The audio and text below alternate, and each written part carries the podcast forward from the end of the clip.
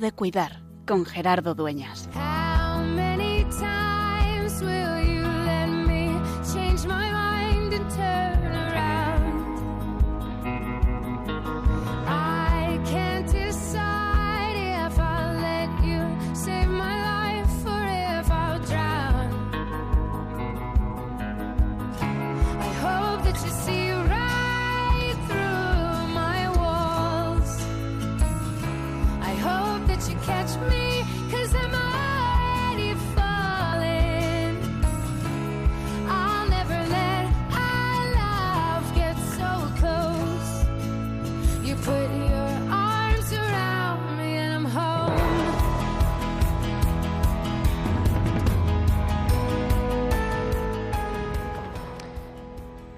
Estamos en el tiempo del Adviento, que es el tiempo de la espera, y hay muchas maneras de esperar.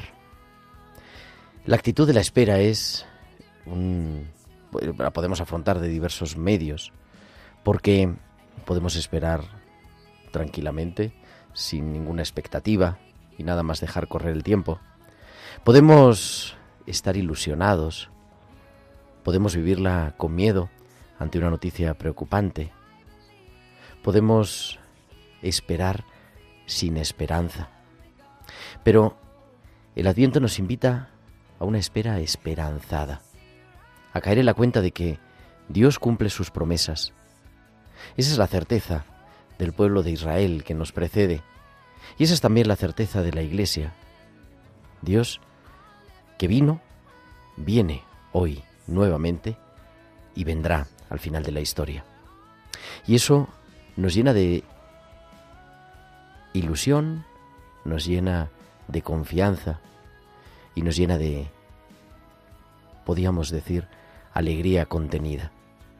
Por eso es una espera esperanzada. Escuchábamos, acabamos de escucharlo en la Santa Misa que Jesús dice, te doy gracias Señor porque esto se lo has revelado a los sencillos, no solo a los sabios y entendidos, sino a los que saben de corazón. Y por eso, cuando los problemas, cuando el sufrimiento, cuando la fragilidad se hace más patente en nuestra vida, nosotros caemos en la cuenta de que Dios acompaña nuestra existencia. Y por eso, a pesar del mal, esperamos. Y por eso, a pesar de la enfermedad, nos levantamos cada mañana. Y por eso, a pesar de la muerte, confiamos en que la vida tiene la última palabra. El tiempo del adviento es el tiempo de descubrir que Dios quiere venir, que ya ha venido a compartir nuestra vida, que sigue saliendo a nuestro encuentro como rezamos en cada persona, en cada acontecimiento, y que de manera particular se ha querido quedar en el sufriente. Por eso también, en este tiempo de adviento, queremos seguir cuidando, queremos recordarnos el tiempo de Adviento es especialmente tiempo de cuidar.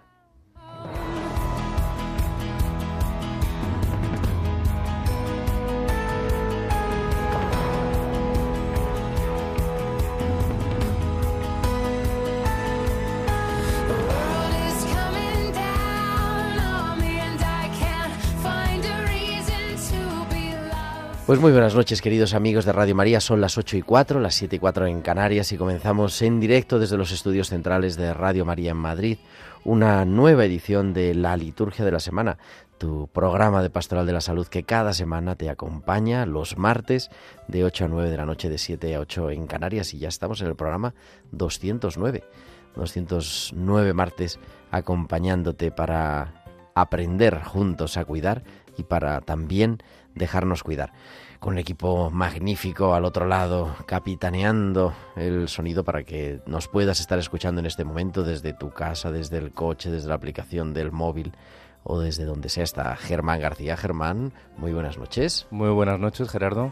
Y también con pues eh, nuestras productoras, la productora Tibisay López y en la producción musical Bárbara Omar. ¿Y de qué vamos a hablar en esta noche del último martes de noviembre, del 29 de noviembre del, del 2022, pues vamos a hablar de pues de la pasión o la actualidad de la pastoral de la salud y la bioética, de cómo cuidar, aprender a cuidar y cómo enseñar también a cuidar, podríamos decir. Y lo vamos a hacer con una invitada muy especial que eh, os presento en un ratito. Y como siempre, nuestros hospitales con alma, las pinceladas bíblicas, nuestra tertulia y mucho más aquí en Tiempo de Cuidar. Y queremos que nos escuchéis, pero también que os pongáis en contacto con nosotros con vuestros comentarios en nuestro correo electrónico tiempo de cuidar arroba radiomaria.es, tiempo de cuidar arroba radiomaria.es. Nos ha escrito ya Sor Gabriela desde Pozuelo de Alarcón diciendo que nos les gusta mucho el programa y la saludamos de manera especial. Tiempo de cuidar arroba radiomaria.es y también nos podéis seguir a través de las redes sociales. En Facebook somos Radio María España y en Twitter arroba Radio María España. Y podéis publicar vuestros comentarios en Twitter con el hashtag almohadilla tiempo de cuidar. Y también, por si fuera poco, nos podéis enviar vuestros mensajes de WhatsApp a nuestro número del estudio al 668 594 383 al 668 594 383. Pues son las 8 y 6, las 7 y 6 en Canarias. Vamos a viajar hasta San Sebastián. Ahí nos espera, como cada semana, Valcisa que nos trae sus hospitales con alma.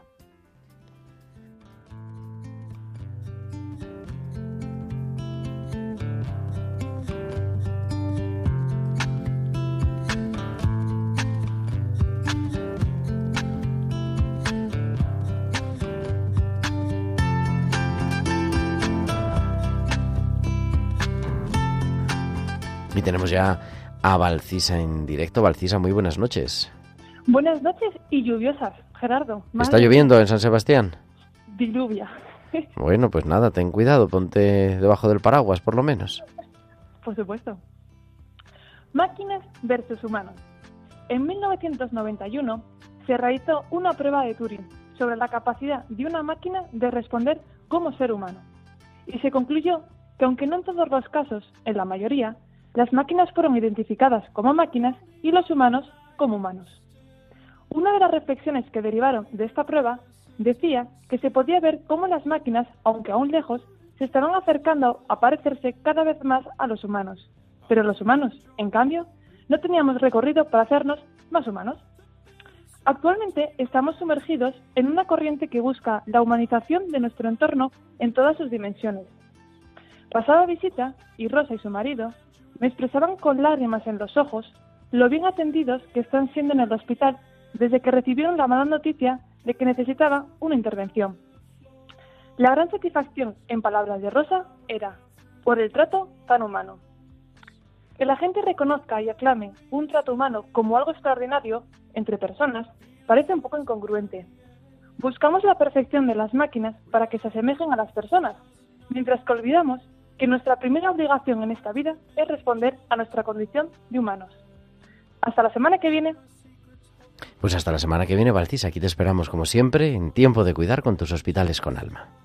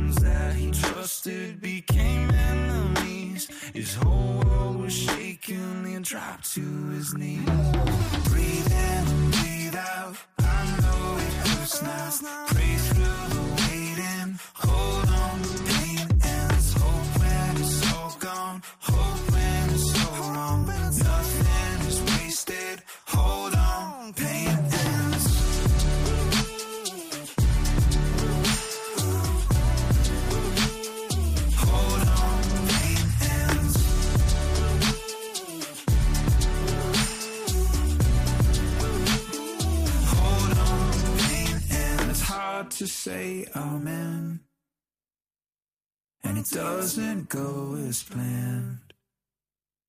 When it's more than you can stand, you can hold on to me then. Breathe in and breathe out. I know it hurts now.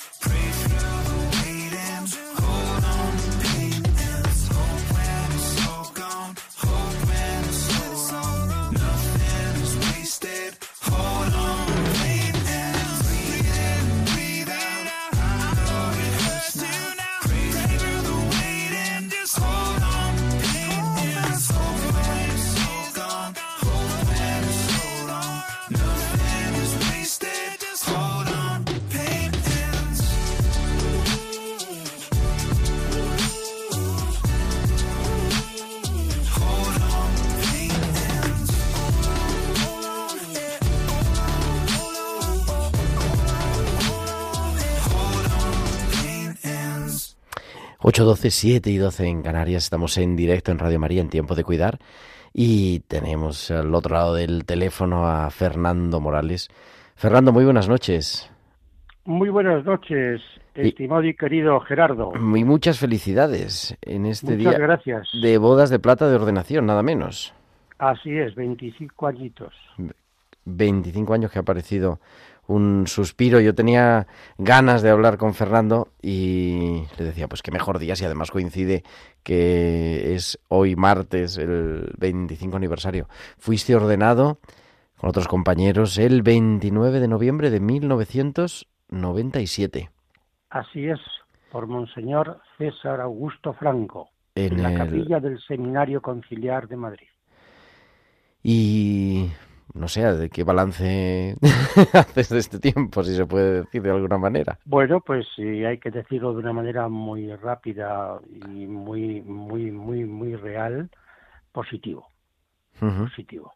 25 años en los que tengo que dar gracias a Dios todos los días por haberme llamado y por haberme dado también la fuerza para que yo respondiera a esa llamada, es decir, a esa vocación. ¿Eh? Teniendo en cuenta que además en mi caso había una peculiaridad que era que yo iba a ser el primer diácono permanente célibe de la diócesis de Madrid. Eh, había un religioso, clérigo de San Quietor, muy amigo mío, que vive todavía, ya muy mayor, Ignacio. está en la residencia Ignacio González de Zárate, muy amigo mío y que además trabajé con él en el colegio, pero claro, él era religioso, por lo tanto, pues había una diferencia, ¿no? Y tengo que agradecérselo indiscutiblemente al cardenal Suquía y de una forma muy especial a mi amigo Paco Pérez, a don Francisco Pérez, arzobispo de eh, Pamplona y obispo de Tudela, a quien él, en una nota que guardo como oro en paño, me remitió, porque también hay que decir como anécdota que Monseñor Golfín, que entonces era obispo auxiliar de Madrid y llevaba todo el tema del clero, estaba muy empeñado en que yo fuera presbítero. Y al final, cuando ya veía yo que el cardenal Suquía pues terminaba su periodo al frente de la diócesis de Madrid, eh, fui a verle y me enteré que nunca jamás Monseñor Golfín había planteado mi, mi caso ¿eh? en el Consejo, con lo cual, bueno, pues bendito sea Dios porque al final resultó pues lo que Dios ha querido, que fuera ordenado y que esté al servicio de la Iglesia como muy bien decías al principio, ya durante 25 años. Soy en este momento el diácono vivo más antiguo de la diócesis. de la de Madrid. En la pastoral eh, escolar, ¿no? Como profesor durante muchos años y también en diversos destinos parroquiales. Sí, bueno, pues yo eh, fundamentalmente compatibilizado eh, mi misión como diácono, mi tarea, mi vocación, con la otra gran vocación que ha sido el campo educativo. He estado 42 años en la enseñanza, 12 años en un centro y 30 en otro. He pasado por todos los cargos prácticamente, menos por administrador. Como soy de letras puras, será por aquello, ¿verdad? Será. He pasado por jefe de estudios, por coordinador eh, de pastoral, por jefe de seminario, en fin, por todos, tutor, por supuesto, profesor de religión prioritariamente, aunque también impartía geografía e historia. y eh, como te digo en dos centros y todo esto pues eh, en dos parroquias eh, en la parroquia de la Beata Mariana de Jesús donde surgió de alguna forma mi vocación estuve allí 14 15 años más otros tantos que llevaba colaborando pues en catequesis, en liturgia, en fin, en mil cosas como un laicom. Ujú. Y después, eh, mm, por circunstancias familiares, de, coincidió que mi hermano, el pequeño, eh, que había quedado viudo porque su mujer murió de repente, a los 10 años él contrajo un cáncer de pulmón y al mismo tiempo mi hermana, la pequeña, también un cáncer de pecho. Y entonces pedí al mm, vicario de, de la quinta, que en aquel momento eh, era el actual vicario del clero, ¿eh? Ujú. Don Gil, muy amigo mío y una bellísima persona. Bueno, pues una parroquia más cerca de, de- de casa, porque la otra estaba más cerca del colegio. Y fue el año precisamente de la JMJ, con lo cual, bueno, pues 2011. como no me, sí, como no me llamaban, pues yo supuse que, digo, bueno, con todo lo que ha habido, pues en este momento no estarán para estos temas que no es que no sean importantes, sino pero que pueden quedar relegados a un segundo término. Y para mi sorpresa, en el mes de octubre me llamó por teléfono don Gil y me dijo, oye, que tu tema ha salido en el Consejo y ha dicho el cardenal, el cardenal Rouco, don Antonio María, al que le tengo un gran cariño y afecto y al que he atendido y he servido durante mucho tiempo, le ha dicho al vicario de la zona de la Vicaría 7, que es en la que estoy yo y donde estaba el de vicario, que te atienda, que te reciba, que te llame y que te atienda bien. Ah, enchufado, en fin, los comentarios esos típicos, ¿no? Y efectivamente, desde entonces, eh, ahora ha hecho 11 años el día 27, estoy en la parroquia de Santa Teresa y Santa Isabel, en la glorieta de iglesia. En iglesia, en el Met, la iglesia de iglesia, en Madrid. Efectivamente, nunca mejor dicho, nunca mejor dicho. Estamos Qué- relativamente cerca. También, además. Qué maravilla. Y eh, cuando preparábamos un poquito la entrevista decía Fernando, bueno, yo la verdad en Pastoral de la Salud, hombre, quitando ir a visitar a algún enfermo, no tenía Sí, ninguna... llevar la comunión a algunos enfermos, pero vamos. Pero ahora lo estás viviendo en primera persona también. Claro, sí, de pues, otra porque, manera. Claro, claro, mi madre tiene 93 años, fue operada de corazón, se encuentra bastante bien de salud, gracias a Dios. Únicamente, bueno, pues que la memoria le falla y te pregunta lo mismo 27 veces. Claro, eh, mm, durante la mañana hay una empleada, tenemos una empleada, y mi hermana, la pequeña, como las niñas vienen al colegio a Madrid, aunque ya vive en la zona de Villanueva de la Cañada, pues eh, también echa un cable y demás, pero las tardes, pues prácticamente, salvo alguna circunstancia muy especial, pues estoy yo toda la tarde con ella.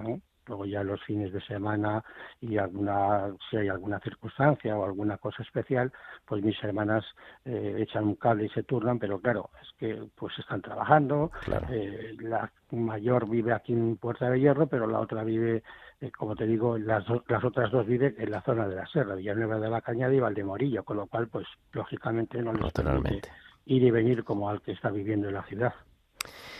Así que nada, eso, una pastoral de la salud, pero, pero en primera persona que... Y también yo creo que ahí reconocemos, ¿no? ¿Verdad? El, el- todo el servicio de tantos cuidadores, de tantos familiares cuidadores cuidando a nuestras personas mayores. Y una labor a veces poco reconocida, pero indispensable, desde luego. Y me imagino que también cansada, pero que también aporta, ¿no? Al- En la vivencia de la fe y la vivencia del Pues sí, ministerio. sí, sí, es una manera también de vivir, de vivir la fe y de saber que, bueno, que no eh, todo el mundo estamos llamados ni tenemos los mismos carismas, porque yo os admiro a todos los que estáis dedicados pues a- al tema de enfermos y demás, igual que admiraba cuando estaba en la enseñanza pues a las profesoras de infantil y de los primeros cursos, ¿no? Pues porque yo allí cada, cada vez que iba decía, "No, pero ven más, Fernando, y digo, "No, no, no, un poquito", porque cada uno pues tenemos nuestras capacidades y unos estamos muy cómodos más con adolescentes y con jóvenes y otros pues con niños y bueno pues yo mm, ah, siento mm, sufro cuando estoy con una persona enferma eso no quiere decir que no vaya a verlas que no las Sí, claro, y que pero que, que ciertamente para eso hay que tener pues como para todos hemos dicho un carisma una vocación y unas características y cualidades que no todos tenemos ¿eh? Pues querido Fernando, son muchas tus cualidades, muchísimas felicidades, también la oración de, de, nuestros oyentes, de los oyentes de Radio María, por ti, por tu madre, por tu ministerio. Y, y nada, y hay que celebrar estos, estas bodas de plata con la sencillez del servicio, con la sencillez de siempre. Muchísimas gracias, Gerardo. Gracias, Fernando Morales, que hoy en su aniversario de ordenación, que nos ha acompañado también en esta tarde en Tiempo de Cuidar. Y otra invitada que tengo aquí a mi izquierda, en el estudio, esperando, ya eh, esperando, que es la actitud propia del Adviento. Hemos dicho que es Tobar- To- Covadonga Torres Asiego. Covadonga, muy buenas noches. Muy buenas noches, Gerardo. Es profesora de la Universidad Rey Juan Carlos, profesora de Derecho Historia del Derecho y de Ontología Profesional. y de Ontología Profesional, especialista en bioética. Y, y yo le decía, bueno, ¿y qué hace una chica como tú en el mundo de, De la bioética. Y además habiendo estudiado Derecho, ¿no? Y el, eh, la abogacía, el máster de acceso a la abogacía, que parece que va más orientado para, la, para el ejercicio, entiendo, ¿no? Profesional de... Sí, de la abogacía. Pues, sinceramente, mm, la bioética es una cuestión que ahora mismo los juristas hablamos constantemente, porque los límites ahora mismo son tan difusos, tanto en la normativa española o comunitaria de la Unión Europea, que tenemos que buscar unos límites no solo jurídicos, también un poco éticos. Y hay un poco el tema de espiritualidad, la autonomía de la voluntad, ese tipo de cuestiones. Entonces es curioso, sí, que los juristas nos hayamos metido ¿no? en un campo muy extraño, ¿no? que es más de la espiritualidad, diría yo, incluso de la filosofía, pero ahí estamos. Yo he de confesar, digo, porque nuestros oyentes aquí somos una familia que, pues hace ya un tiempito, hace un año o por ahí aproximadamente, coincidimos en un curso Es verdad. online, ¿no? O- Sí, fue online, fue online. que no, no me acuerdo de qué, de qué era, la verdad, pero eh, un curso de- organizado por la Escuela de Doctorado de la Universidad Rey Juan Carlos y, y no sé por qué dijiste, sí, yo estoy haciendo el, el doctorado en Sí. bioética. Bueno, eso de providencia, porque Y los dije, "Pero comentarios, lo ¿no? yo". Sí, sí, era Exactamente. los comentarios de Teams, ¿no? Sí, que decíamos, ¿y ustedes a qué se dedica su tesis eso es. doctoral y bioética? Y, ah, dos frikis aquí iguales, ¿no? Que, Dije, pero bueno, ¿y esto cómo puede ser? Entonces nos conocimos y, y compartimos. ¿Cómo se...? Tú estás, claro, ¿en, en qué curso da- es la de etología? Eh, de ontología es segundo. En segundo. En ciencias experimentales, que es como un, un simbionte, ¿no? De diferentes cuestiones, Ajá. biología, física y química. Es muy interesante. También tienen, pues, aparte nuestra, ¿no? De jurista, filosofía, pero es una carrera bastante interesante, ciencias experimentales.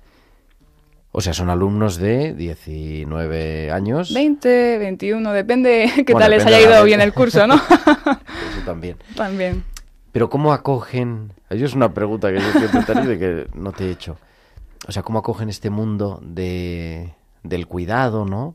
Claro, porque la bioética necesita mm, de una fundamentación humana, una Sí. fundamentación antropológica, filosófica en el fondo, ¿no? Entonces, claro, alumnos de una carrera de ciencias, ¿no? Sí, por ejemplo. Además postadolescentes o Sí, la bueno, para mí sí, yo digo, mis niños no nos llevamos mucha edad tampoco, ¿no? Pero sí, 20, 21 son todavía muy jóvenes, pero algunos están muy, muy preparados. A mí me sorprenden algunas preguntas que me hacen, ¿eh? Pero ellos tampoco, pues me pasa a mí incluso, ¿no? Los límites de hasta qué punto el cuidar, no cuidar. Acabamos de pasar una pandemia, ellos lo han sufrido en cierta medida, lo del Sí, claro. tema de mayores. Pues sí, la verdad es que es un tema sofisticado, bastante sofisticado. El tema de, del cuidado, ¿no? Además me decías, has tenido una experiencia eh, que ahora hablamos, eh, me venía ahora a la Mm. cabeza, en- con nuestro, con los, en Ucrania, con los refugiados de Ucrania, pero en el mundo de la universidad, que es lo que nos... ¿Cómo transmitir esa pasión a lo que no, no, no, no lo sé, no, yo no veo mucha diferencia con nuestros alumnos adolescentes de secundaria, de bachillerato, que decía Fernando hace un momento, que a veces sí es verdad que tienen muchas capacidades y muchas eh, en fin, potencialidades técnicas, ¿no? Pero que a veces los vemos como con una falta de madurez de fondo. Sí, ¿no? Sí, entiendo. Y que además Mm. eh, se ve, yo estaba el otro día comiendo con un profesor, con otro profesor de, de la Universidad de Valencia, diciendo es que, que lleva siete, ocho años de profesor, ¿no? Dice, yo he visto ese cambio en las generaciones, ¿no? En este poco tiempo. Como una sociedad aparentemente, una juventud más líquida o más... Superficial. Frágil, sí. Sí, pues es un tema muy interesante y recientemente estábamos debatiendo al respecto. Hace unas semanas bueno, tuvimos un congreso de Congreso Duca de Dúcere en la Rey Juan Carlos y es un tema muy interesante porque creo que es una mezcla de pasividad, no solo del alumnado, también el profesorado tiene que adaptarse y voy a explicar un poco esta situación. Tenemos una generación que más que nunca se expone a la vista crítica de sus compañeros constantemente, ya sea Instagram, TikTok, WhatsApp, cualquier red social. En las redes, sobre Las todo. redes sociales, claro. Y ellos tienen, claro, que una voluntad, una autonomía, unos gustos que, em, a mi parecer, están totalmente difusos bajo qué opina Pepito o Pepita sobre mí. Que ellos tienen, por supuesto, su propio Y raciocinio. además con una opinión inmediata. Claro, además que les genera, además lo dice muy bien una autora que me gusta mucho, Marian Rojas Escapé, que les crea como oxitocina instantánea, ¿no? Esos momentos de necesito likes, necesito la aprobación continua de mi medio, que puede ser mi clase, las redes sociales. Yo creo que afecta mucho también a, su tiempo libre, porque si te tiras el día con las redes sociales, no estás aplicado ya no solo a estudiar, que no es lo más importante, ¿qué te gusta a ti? no enseñes a los demás lo que deberías enseñarles que te gusta y a ti realmente qué te gusta. Y creo que eso les pasa, ¿no? Esta edad es muy complicada porque tienes tantos estímulos, ya sean las redes sociales o estudia estas carreras, pero en el fondo ellos no saben qué narices quieren, ¿no? Eh, Realmente. O sea, creo que puede ser ahí un poco también parte del problema. Y decías, y también en, en los profesores. Sí. Yo, por supuesto, ma- mayor respeto a mis compañeros, hacemos malabares muchas veces para seguir adelante, ¿no? Pero a veces nos tenemos que adaptar un poco, porque al final, si hay pasividad parte del alumno, parte del profesor, no vamos a ningún sitio. No hay, no hay salida. Pero si tú intentas un poco amoldarte a la clase, por ejemplo, ahora yo soy más joven y entiendo, pues, por Sí, ejemplo, claro, eso- los memes, este tipo de cosas, las redes sociales, les digo, ay, pues podéis poneros una serie, hacemos un Kahoot, ¿no? Que es un juego online. Ujú. Pero también el profesor no se puede limitar a sigo haciendo clase magistral normal y corriente. Tiene un poco que adaptarse en su medida, sus posibilidades, por supuesto. No todo es ocio, Claro. pero es verdad que yo iba muchas veces a clase en otra universidad y me ponían diapositivas, ala. Y, y digo, pues esto lo puedo ver en mi casa. Un poco así, realmente estamos todo el rato estimu- sobreestimulados. Pues ah, dame algo de estímulo, o al menos no me leas. Muévete por la clase, interactúa y sobre todo su opinión. Ellos muchas veces quieren hablar, hacemos mucho debate, sobre todo los viernes o los miércoles, hacemos debate y les encanta. Y realmente hablan como lo que son. Partiendo de la experiencia, ¿no? Claro. De, es verdad, ellos tienen 18 y 19 los de primero, pero siempre hay algo que debatir, siempre hay una opinión, aunque sea menos madura o más madura. Siempre hay una opinión. Decía que habías tenido un, porque el tiempo vuela en la radio, una experiencia este verano eh, casi de sorpresa, ¿no? Sí, sí. Con eh, un grupo de refugiados ucranianos. Nosotros dedicamos en su momento los meses de febrero, marzo, algunos, pro- algunos programas a fin, cuando comenzó todo el conflicto y también y tuvimos aquí también no personas que habían acogido a ucranianos y a algunos que hablaron también que hablaron un poquito de español no sé cuál fue tu experiencia porque fue en Polonia Fue en Polonia, en la región de Lublin, ¿no? que es como limítrofe entre Ucrania y, y Polonia, ¿no? Y claro, la primera oleada de refugiados fue hacia Lublin. Y, Claro. y yo, pues casualmente, me fui de estancia doctoral, un mesecito, normal y corriente, y en el mismo eh, edificio donde hacíamos la, ¿no? la investigación, en la planta número uno, yo me acuerdo ver un montón de niños.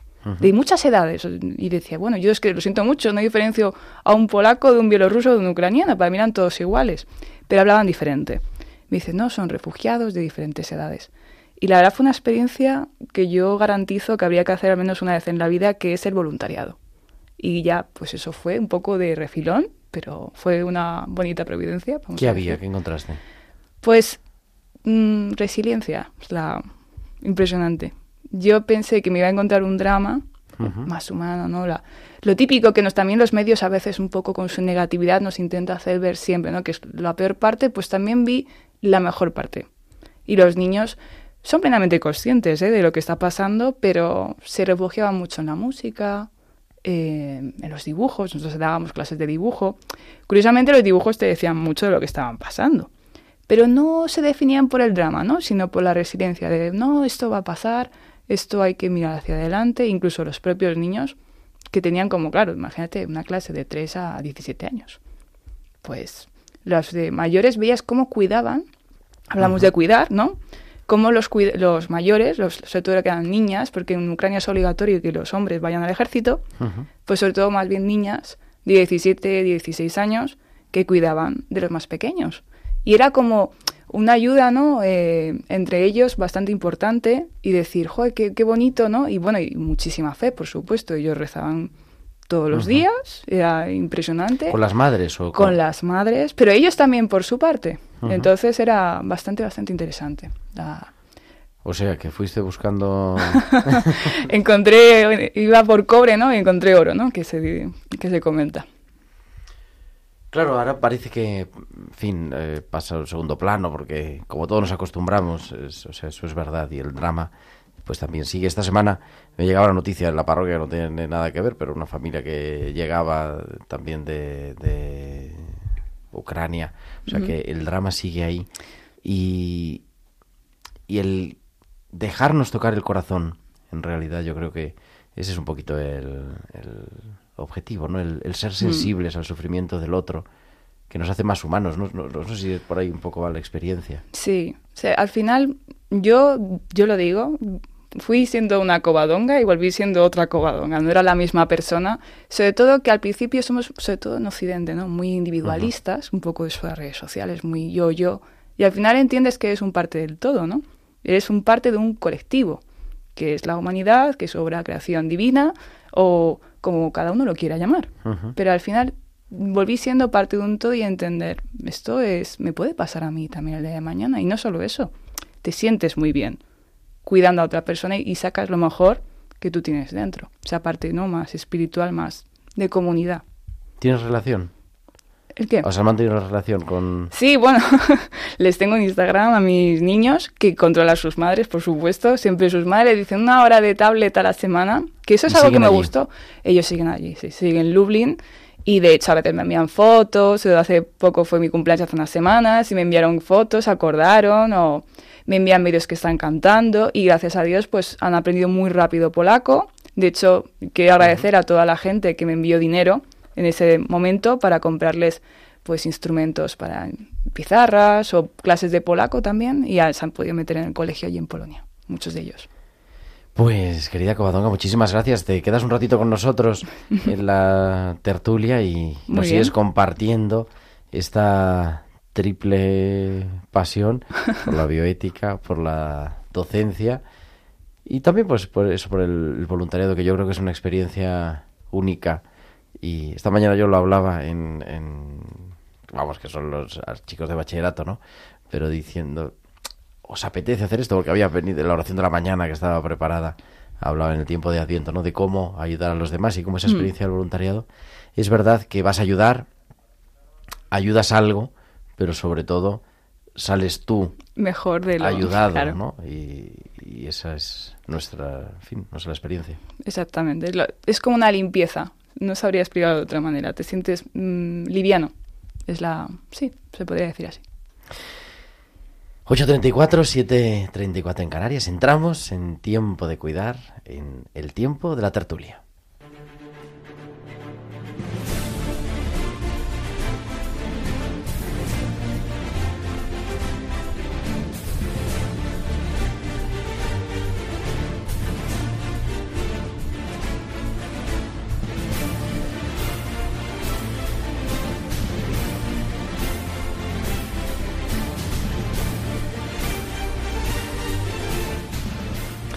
Y continuamos, como decíamos, en directo, en tiempo de cuidar en Radio María. Y hoy nos acompañan, aparte de Covadonga Torres Asiego, que está aquí en el estudio, se nos incorporan también a la mesa de la tertulia Isabel de Miguel. Isabel, muy buenas noches.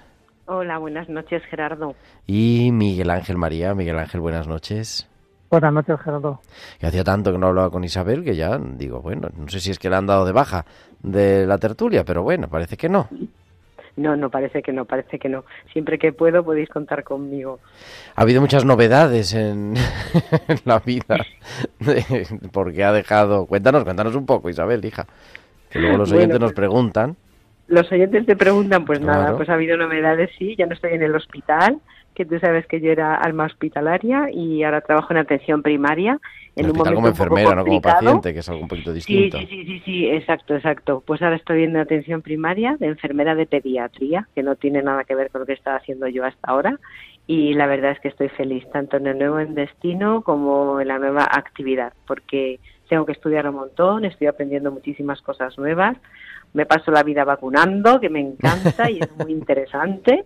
Y bueno, pues que la pediatría es un campo también bastante bonito y nuevo para explorar para mí a estas alturas de mi vida, que nunca viene mal, ¿eh? nunca viene mal. Yo decía de tantas cosas que se oyen y, y compartimos un poco la tertulia y además eso que por en Madrid y en otras comunidades también, ¿no? Que la atención primaria está en las noticias más allá de, de la los problemas de fondo, de forma o políticos o lo que sea. Es verdad, y hemos dedicado algunos programas, Miguel Ángel, a, a resaltar. Yo soy un convencido, ¿no? De la importancia que tiene la atención primaria en nuestro sistema de salud y en, en la salud de, de nuestro país, en realidad.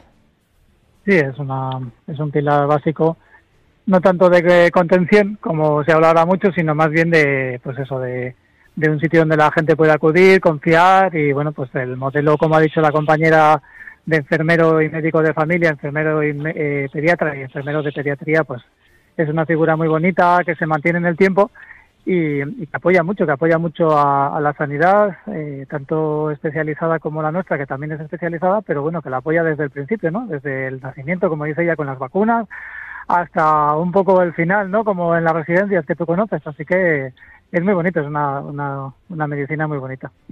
Pues es muy bonita y además es un filtro muy bueno que si se hiciera a la perfección, que nunca existe la perfección, por supuesto, pero que es de lo que se trata, que intentemos llegar a ello, pues quitaría muchísimo trabajo a la urgencia hospitalaria, que yo creo que la urgencia hospitalaria está saturada porque la parte de atención primaria pues no funciona como debería funcionar por falta de medios, por falta de medios humanos, médicos, enfermeros, en fin. Esto es un problema que ahora mismo lo estamos viendo y por eso la gente está un poco enfadada y por eso la gente también está un poco en la calle. Hay mucha tensión, ¿notáis mucha tensión en, vuest- en vuestros respectivos centros de salud?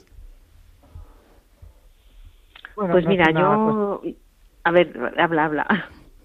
No, es más bien una, es una cuestión de fondo, que quizás no es una cuestión de, de momento, sino de fondo, ¿no? Quizás ya aparcada un poco antes de la COVID, porque la COVID nos dejó de poner en tensión un poco todo, ¿no?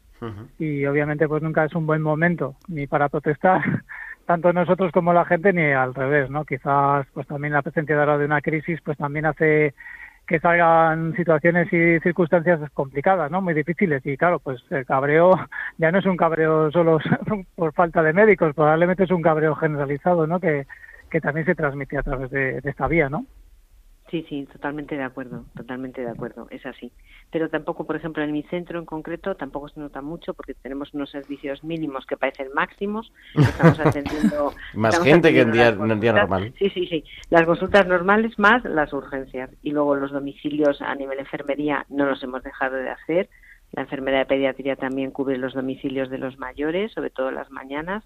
Y la verdad es que, pues bueno, es, ellos siguen igual de agradecidos los pacientes y súper contentos de ver que a pesar de que haya movidas, como se dice ahora, en atención primaria, pues ellos siguen estando igual de atendidos y con el mismo cariño y con la misma profesionalidad. Entonces, ¿tienes mayores y niños o cómo es la cosa? Eh, nos turnamos. Ajá. Mm. Hay una enfermedad que es de pediatría, pero luego la, las atenciones de domicilio por la mañana, de extracciones de sangre, pues nos turnamos las enfermeras de adultos con la de pediatría. Ajá. Y bueno, pues también se agradece y es muy bonito, ves cómo te quiere la gente y ves la labor tan bonita que haces en los domicilios, que para mí era desconocida, pero bueno, esto es un mundo maravilloso. Qué barbaridad, estás redescubriendo la enfermería a estas alturas. A estas alturas, has visto, Gerardo, nunca es tarde para aprender. Oye, y otra, otra experiencia, que es la experiencia de las tardes, ¿no? Que por las tardes también estás cuidando, Isabel.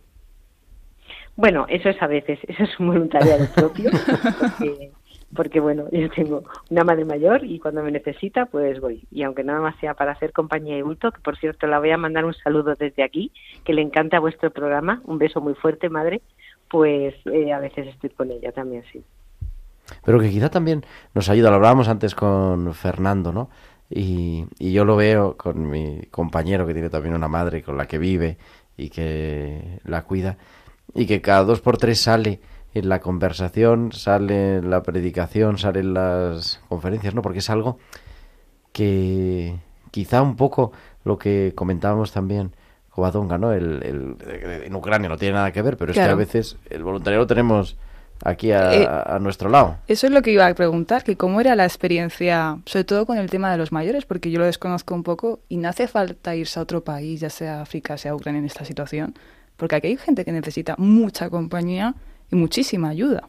Entonces yo quería preguntar cómo era la experiencia, ¿no? Con la, con la gente más mayor, cómo, cómo es la experiencia. Quería preguntar a la compañera. Pues yo tengo, en, o sea, dentro de lo que es enfermería, he trabajado poco con el anciano, pero ahora que sí que trabajo en primaria, en algunos momentos con ellos, pues te diré que es súper gratificante y súper agradable. Y nosotros aquí, por ejemplo, en mi centro, tenemos bastantes niños ucranianos, que de hecho los calendarios de vacunación los tengo en ucraniano, algunos hablan inglés en, a duras penas, hay que hacer correcciones de calendario porque las vacunas que traen de allí no tienen nada que ver con las que ponen No, aquí. claro. Ya son complicadas las que ponemos aquí, porque como está transferida a la sanidad, pues cada comunidad autónoma pone las vacunas correspondientes y esto es una cosa que se lo deberían hacer mirar y estudiar un poco. Pero bueno, como estamos hablando del refugiado, tenemos bastantes niños eh, ucranianos y tenemos también dos casas de acogida que atendemos a los niños igual y bueno, pues muy gratificante, muy agradable y muy bonito sobre Qué todo. maravilla. Yo quería preguntar una cosa, porque eran listísimos. Aprendían español viendo Netflix, o sea, o viendo telenovelas, les encantaban las telenovelas, era una cosa, o YouTube, el flamenco. Y a la semana ya estaban hablándome alguna cosilla, ¿no? Y yo quería preguntar si estos niños es que venían preparadísimos, ¿no? Son preparados y además súper educados. Sí. Que a mí me ha sorprendido lo educadísimos que son, tanto los padres cuando les acompañan, adolescentes cuando han venido, los niños no, porque son más pequeñitos, claro, pero los adolescentes son súper educados. Sí, es verdad. Me ha llamado la atención poderosamente la educación que tienen. Sí, mucho, muchísimo respeto. Eso Justo. es. Eso es. Muy respetuosos. Muchísimo respeto. Además, como con la gente, aunque sea cercana, yo recuerdo que era un respeto constante, que incluso yo intentaba limitar un poco esa distancia del respeto. No, no, no, era como me estás quitando mi sistema de creencias. Esto no puede ser. Súper, súper respetuosos. Súper pero vamos, respetuosos. una cosa que me ha llamado muchísimo la atención, porque como vivimos en un entorno en el que el respeto cada vez es menor, Exacto. pues claro, te llama poderosamente la atención cuando ves niños o adolescentes de esas edades, son súper respetuosos con sus padres y con el que tienen enfrente, ya sea médico, enfermero y me imagino los profesores o los cuidadores que tengan en sus centros exactamente igual. Siempre. Y muy- muy, muy, agradecidos. No sé si te dicen gracias mil veces por cualquier. veces. mil veces por Mil cualquier veces. cosa. Y el último día, Sí. de hecho, yo recuerdo que me hicieron muchísimos regalos, madres e hijos, que decía, bueno, no, no hacía falta. Yo volví con más comida en la maleta que cuando fui, desde luego. Fue impresionante. Sí, sí, sí, totalmente de acuerdo. De los mayores algo sabe Miguel Ángel. Sí. Alguito, que dicen en Perú. Hombre, los mayores nuestros españoles también son bastante respetuosos, por lo menos con los médicos siguen siendo bastante respetuosos y con las enfermeras. Y es muy bonita la atención primaria, sobre todo en los domicilios, pues porque ves a las personas en su entorno, ¿vale? Y entonces, bueno, comparado, por ejemplo, con las residencias, que también me toca a mí directamente, pues es muy bonito como ver, pues hombre, todavía que existen familias que se sostienen entre ellas, familias extensas que se prolongan en hijos y nietos, ¿no? que se atienden entre ellos cuando la COVID, que se ha resentido muy poquito la cosa, pues es bonito. Yo trabajo en un pueblo y la verdad que en los pueblos pues todavía existe, todavía se aguanta, ¿vale? Pero bueno, al final muchas veces tampoco, al final, pues eso, lo mismo digo, la crisis ha hecho media también y, y mucha gente al final se ha visto abocada, pues eso, a un centro sociosanitario, a un centro de día, ¿no? Porque tampoco se sostiene, ¿no? Es verdad que la realidad eh, de la ciudad es, com- es diferente a la realidad de- del pueblo, ¿no? Nosotros tenía yo un error y me dijeron, y no, no sé Miguel Ángel lo que opina, pero me acuerdo cuando estábamos organizando la, fin, los equipos de pastoral de la salud y cómo detectar las personas solas, teníamos mucho la idea, bueno, es que en los pueblos la gente está muy sola, porque claro, no hay población y hay, una, hay un punto que es verdad, ¿no? Y todo eso que dicen de la España vaciada y tal, y es cierto. Pero es verdad que dentro de que son pequeños núcleos de población, quizá hay más relación entre los vecinos que en un edificio de 30 plantas. Sí, sí. Lo decían así, un porque eso lo poco- decían los párrocos de allí también, ¿eh? Sí, Sí, es un poco la, sí. sole- la, sole- la soledad autoimpuesta que, que dice mucha gente, ¿no? Que hay mucha gente que sí prefiere estar en un medio quizás a lo mejor más aislado, quizás de forma más voluntaria que, que involuntaria, ¿no? Y bueno, pues sí que es verdad que cuando elige ese, ese, ese medio, pues hombre, es un medio donde a lo mejor pues no le faltan muchas cosas, pero bueno, tiene lo suficiente, como puede ser eso, alguien con quien conectar, alguien que le acerque la comida, eh, un sitio para poder tener a lo mejor una iglesia para, para rezar o una pequeña una misa, ¿no? Que también eso lo echan mucho en falta los abuelos. Pues es una, una constante, sí. Sí, sí, yo también lo veo. ¿eh? Yo, yo no trabajo en Madrid, trabajo en un pueblo de la sierra y sí que se ve, el ambiente es totalmente diferente. Y te agradecen todo muchísimo, con muchísimo cariño y vamos, que lo que te has dicho, Gerardo, que no es igual en, en, un pueblo que en un edificio de 15 pisos y cuarenta y tantos vecinos, no, no tiene nada que ver. Sí, que a veces eso, ¿no? Que se trata de, de acompañar la soledad no deseada. Y yo creo que en eso sabemos, y en Radio María, pues fíjate, la- la tarea, ¿no? Una tarea principal de acompañar a los que están solos. Pero claro que la soledad no está ro- eh, rodeado o no de gente a no sé cuántos metros a la redonda, sino de tener a, con quién compartir aquello que es importante para mí, ¿no? Y, y por ahí van los tiros y quizá los vínculos se hacen más cercanos también, ¿no? En, en- en la pequeña familia, podríamos decir. Pues sí, y además he observado que se cuidan bastante los unos a los otros. Me ha sorprendido gratamente esto. Me ha sorprendido muchísimo. Para bien. Oye, pues Isabel, me alegro porque, en fin, me alegro de esta re... no sé cómo se llama, esta renovación de la vocación. la, la vocación dentro de la vocación. Después- Vocación dentro de la ¿Cuántos vocación, años has estado en el hospital, si no se puede decir? Sí, no se puede, sí, se puede decir. Eh, 40 años. 40 años porque entró con la vocación, ¿eh? guardería. y- Pues desde la escuela de enfermeras, desde la escuela de enfermeras, con 20 años. Y qué bien, qué bien. Queridos, muchísimas gracias, muchísimas gracias, doctor Miguel Ángel María, muchísimas gracias, Gracias. a nuestra enfermera Isabel de Miguel y nada, nos hablamos pronto. Muy bien, Gerardo. Muchas gracias a vosotros y a todos los oyentes de Radio María. Y son las 8.48, 7.48 en Canarias y cada semana nos trae eh, la doc- nuestra biblista de cabecera, la doctora Inmaculada Rodríguez Torné, nuestras pinceladas bíblicas y seguimos profundizando en esa curación del paralítico. Vamos con ellas.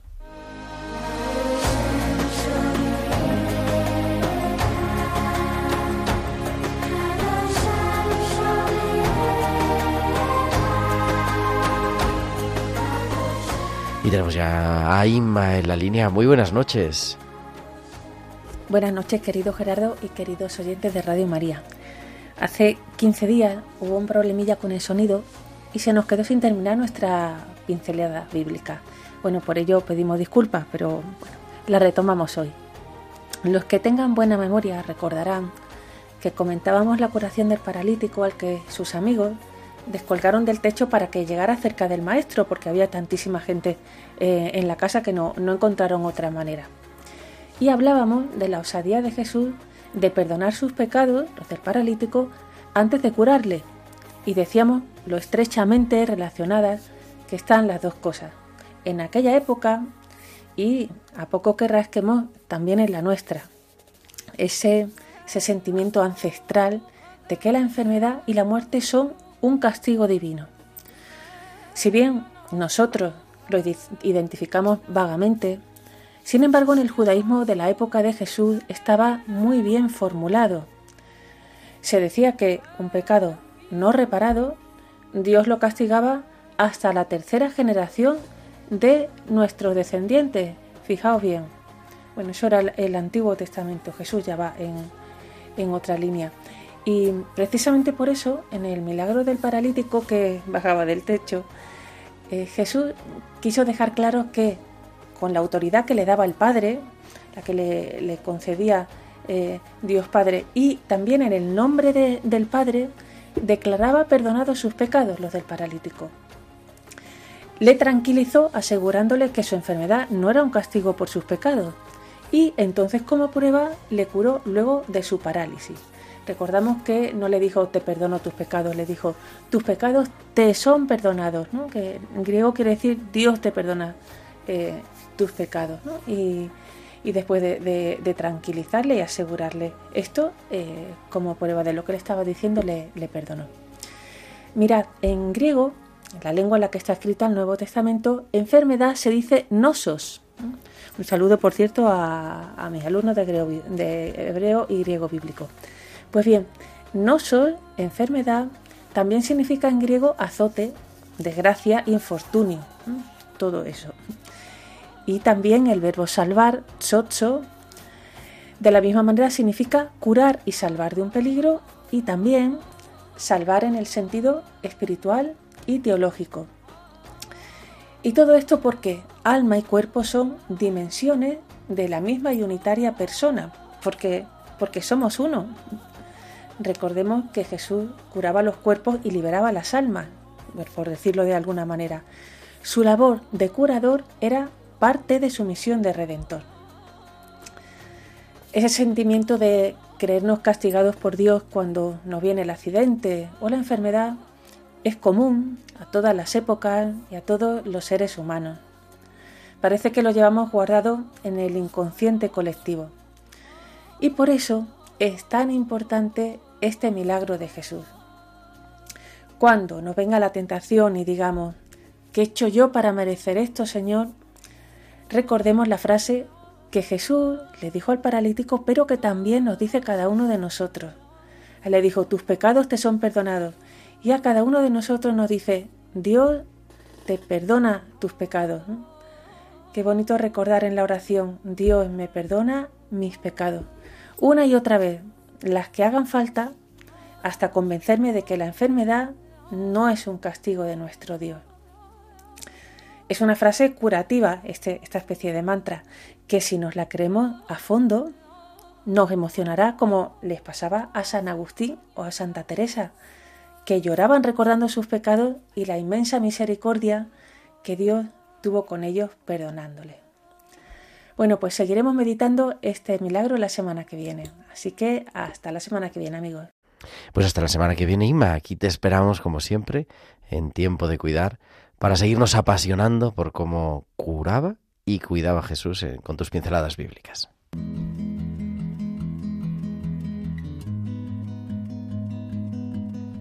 Y esta música nos recuerda que ya es el final de nuestro programa. Nos escribe Mati, Dice, me ha impresionado la experiencia de vida de Covadonga. Ah, muchísimas Madre mía, pues cuando le hagamos el homenaje de jubilación, no sé qué va, qué va a ser esto.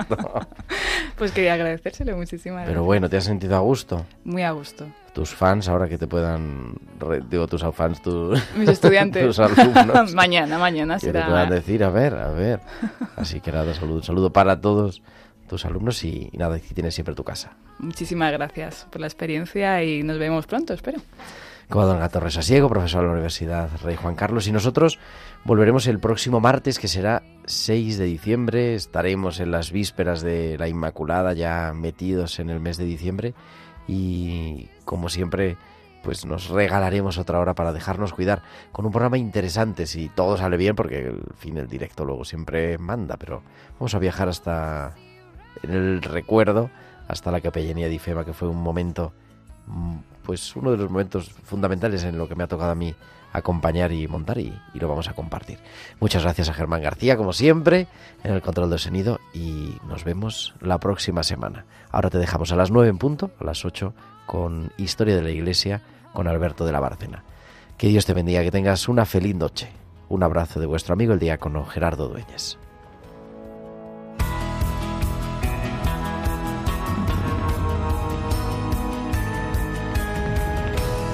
Tiempo de cuidar con Gerardo Dueñas.